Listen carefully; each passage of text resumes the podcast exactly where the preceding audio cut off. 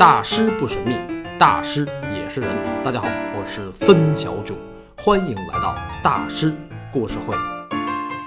今天咱们继续聊高更大师的艺术人生，《梦断巴黎》的下集。在讲高更之前呢，咱们得先聊聊宝爷。俗话说：“物以类聚，人以群分。”宝爷斯特林堡与高更之所以投缘，因为他俩是同类。斯特林堡虽然没有答应为高更作序，但是两人相聊一场，堪称识英雄重英雄。啊，当然跟高更有这种感觉的还有梵高、斯特林堡、梵高、高更这仨大师有很多共同点。首先，他们都对东方文化感兴趣。梵高迷恋日本，高更迷恋塔希提，斯特林堡呢迷恋中国。这听着很亲切哈。斯特林堡对中国的了解可不是一星半点儿，他不光会写汉字，还著有多部介绍中国文化的著作。斯特林堡被称为瑞典第一位汉学家。这个宝爷非常关注十九世纪在中国发生的两件大事儿，一个是鸦片战争，另一个是太平天国。当时他就把向中国卖鸦片和传播宗教的欧洲人称为是投毒者。你看，在殖民和上帝这两点上，他与高更不谋而合。高更就觉得白欧殖民者都不是好鸟，所以这哥俩堪称是革命战友。但是斯特林堡的这个革命观点，直接导致了他在欧洲有了一号，就是被称为“人民公敌”。这个和后来高更死的时候的称呼差不多啊，上帝和一切道德的敌人。不过呢，斯特林堡晚年在欧洲还有一个称号，叫“人民的斯特林堡”。这怎么回事呢？到底是人民公敌啊，还是人民的宝爷呢？这个呢，得看你站在哪个阶级，啊，站在统治阶级，斯特林堡就是人民公敌；站在被压迫阶级，工人阶级，斯特林堡就是人民的宝爷。因为他六十多了还做新闻记者，支持瑞典的工人运动，所以被工人兄弟们亲切地称为“人民的斯特林堡”。一九一二年，斯特林堡去世，工人兄弟们扛着一百多面红旗为他送葬。这听着是不是有点似曾相识呢？斯特林堡的葬礼是一百多面红旗，当年高更的姥姥弗洛拉去世的时候，是一百多名工人把他的遗体从法国护送到西班牙，安葬在塞维利亚的一个公墓里。如此说来，斯特林堡是继承了革命先烈弗洛拉的大卫精神呐。而这种大卫精神，在高更临终之时也体现得淋漓尽致。当然，这是后话。所以在某种程度上讲，斯特林堡和高更是流着同样的血呀。除了革命，斯特林堡和高更啊，当然还包括梵高这三位大师，还有一个共同点，就是都是艺术家。这不是废话吗？作家当然是艺术家了。我说的不是这个，我说的是斯特林堡也会画画，而且还画的相当的不错。他被视为瑞典最伟大和最享有国际声誉的画家。人家一幅画也卖几百万瑞士克朗啊！啊，当然这是他死了以后。斯林堡晚年特别惨，是受工人们阶级生活的。那除了写作、画画。斯特林堡还是诗人和摄影家，哎呀，艺术是相通的，多才多艺呀，这个特点很高更啊，而且他们俩还年龄相仿，斯特林堡比高更小一岁，所以他们俩肯定有的聊。所谓同类，不光有着相同的爱好，他们彼此的人生中还有着一些类似的生活经历。斯特林堡与高更在人生中的一个重大问题上很有一拼，就是婚姻问题。俩人都是感情不顺，女人不断，孩子一堆。斯特林堡一生有三个妻子，四个孩子。他认识高更的时候，正在跟第二任妻子闹离婚呢。高更当时不是跟梅特也那什么呢，对吧？后来呢，斯特林堡五十出头的时候，又找了个二十三岁的小媳妇儿，是个演员，但是后来也离了。那怎么老是离呢？啊，这宝爷过得很乱。呃，宝爷的私生活并不乱，但是司大师的脾气很不好，经常在那儿摆臭脸、发牢骚，芝麻大点的事儿也跟那儿嚷半天。而且据说他还有厌女症，厌女症啊，那那这日子咋过呀？不过呢，他这个性格脾气跟梵高倒是很一致啊。当然啊，梵高没有厌女症，但是斯特林堡也是个精神病患者。高更在巴黎见他的时候，他已经病得不轻了。他经常觉得自己被人监视、跟踪，还有被人投毒，这些症状梵高可都有过。所以呢，才华横溢加精神错乱，这个人绝对超有个性。这个斯特林堡活着的时候还有一号，就是一直被人称为怪人和疯子。你看，这不是梵高吗？我是瑞典最炽烈的火焰，这是斯特林堡对自己的评价。这话听着也很梵高，对吧？但是有没有觉得这话其实也很鲁迅呢？其实呢，鲁迅先生就是斯特林堡在中国的重要推手之一。他在日本留学期间就曾经读过日文版的斯特林堡著作。后来又买了很多斯特林堡的书，而斯特林堡跟鲁迅先生也是颇有渊源。他被瑞典前驻华大使雍伯瑞称为是瑞典的鲁迅，所以这个斯特林堡一生的称号可真是多呀！这得多有个性的一位大师啊！这得多葛的一位爷啊，对吧？应该比高更还葛，所以。他能懂得高更这个人，他在信里说的“野蛮人”和“小孩”这两个词，对于高更来讲就是一针见血、天籁之音呐。那封信把高更看的是热泪盈眶，高山流水，宝爷知我心。所以后来高更把这封信放在了拍卖会作品目录的前边。那当然，他这么做也是利用斯特林堡的声望把自己托起来，谁让人家比他火呢？对吧？哎呀，要想火呀，就得玩点手段。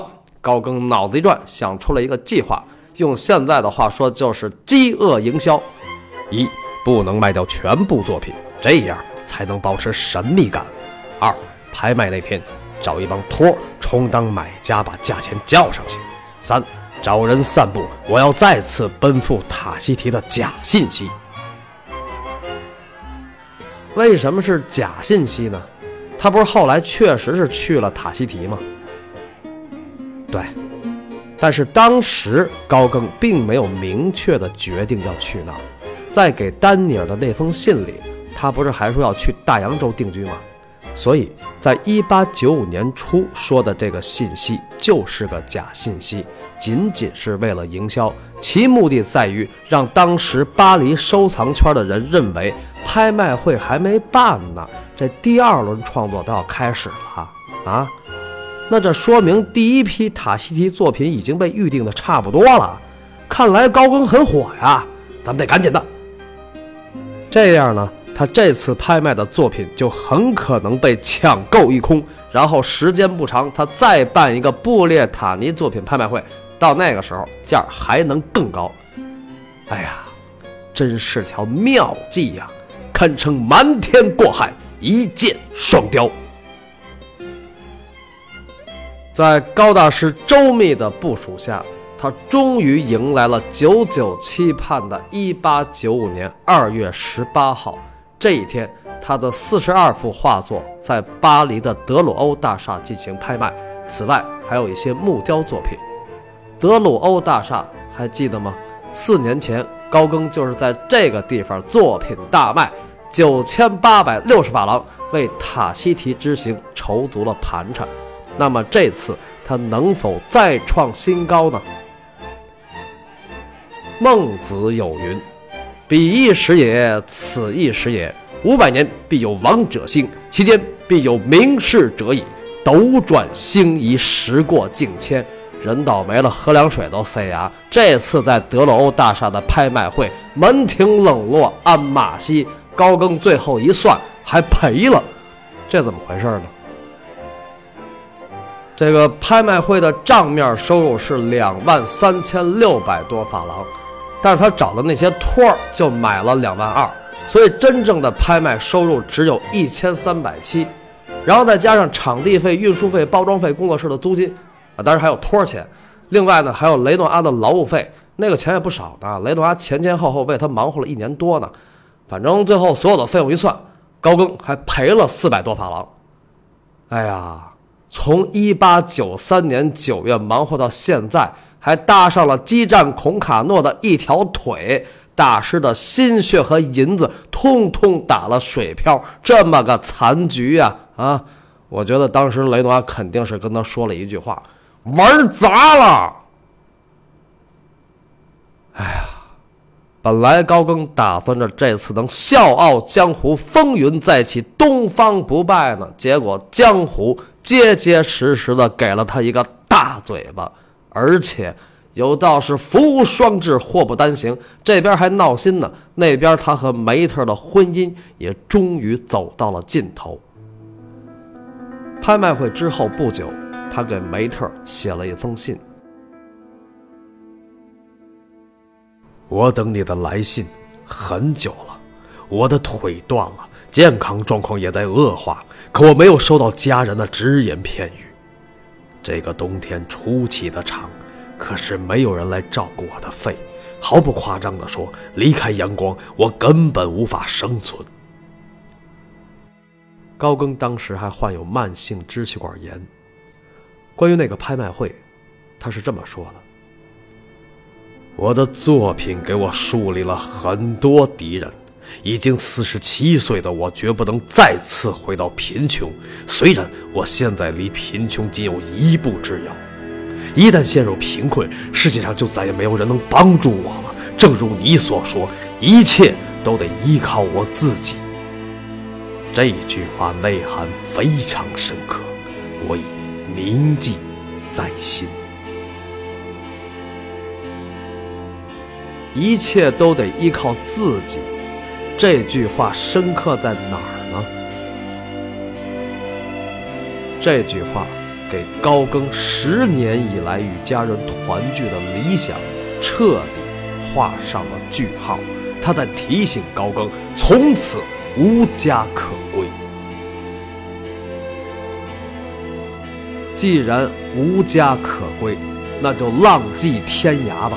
欧洲肯定是要离开了，但是回塔希提也得有钱。你得坐船，你还要在那生活。你不是本地人，你要买地盖房子，这些都需要钱呢。拍卖会之后，高更用了四个月的时间筹备这些钱，就是把手里的作品分别送到几个画廊寄卖。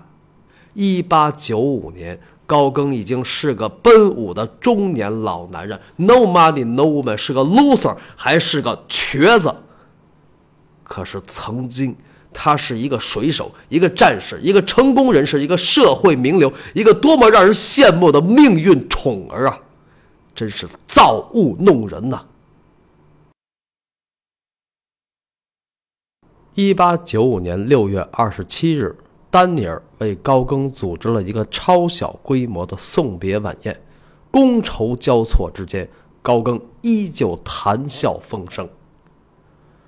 为了寻找幸福，我将重返塔希提。这几幅作品给大家做个纪念吧，希望你们不要把我忘记。深夜，他与朋友们一一告别，然后一瘸一拐的消失在巴黎的。夜色之中，如果是小说，这段写到这儿正好，一个曾经辉煌而今却全面歇菜的狂傲才子的落寞而稍带悲壮的结局。但是，大师也是人。世间万苦，人最苦。人前强颜欢笑，那人后呢？他会如何面对自己？巴黎曾经的光荣与梦想之地，本以为此番归来必定金戈铁马，气吞万里如虎，哪成想到如今稀里哗啦全被雨打风吹去。就要永别这个时尚繁华之地了。此前此后将是两个世界，逍遥办事，转眼成空。塔西提的船票好买，但这积压在心头的巨大失败感，该如何打包封存呢？别说大师那样性格孤傲、情感强烈的人，就是搁一般人，也不会心里揣着这么多事儿就回去洗洗睡了，然后第二天消停走人吧。心里憋着的那股子负能量，怎么着也得释放一下吧，是吧？哎，高更走着走着，遇到了一个妓女，叫昂里埃特。那时候巴黎的红灯区算工业啊。高更把这个昂里埃特带回住所，俩人狂嗨了一晚上，然后第二天浑身无力地登上了开往马赛的火车。几天以后，他在马赛港踏上了开往塔西提的游轮。风云再起，梦断巴黎。高更此生再也没有回过欧洲。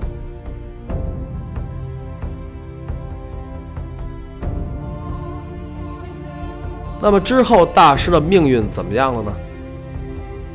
这越来越不怎么样，厄运接踵而至。首先是身体，本来高更身体就不好，肺病、肝病、心脏病，啊，他的心肝肺都不好。而且不管怎么说，也是个奔五的人了，是吧？然后加上那最后的巴黎一夜的那么一嗨，他还染上了梅毒。哎呀，这事儿闹的！之前虽然他也比较的野和花，但是运气还不错，还真没染上病。这回算是赶上了那个梅毒，弄得他的腿伤几年都没好。除了身体的事儿，穷困潦倒自然是不在话下。你都不在巴黎混了，不可能火到哪儿去，对吧？虽然名气很响，但是 money 很少。高更不是一直都这样吗？不过呢，仅凭身体不好和 money 很少，好像还称不上是厄运，因为很多艺术家都那样。那么对于高更大师来讲，真正的厄运是什么呢？真正的厄运是。他最最心爱的女儿阿林走了。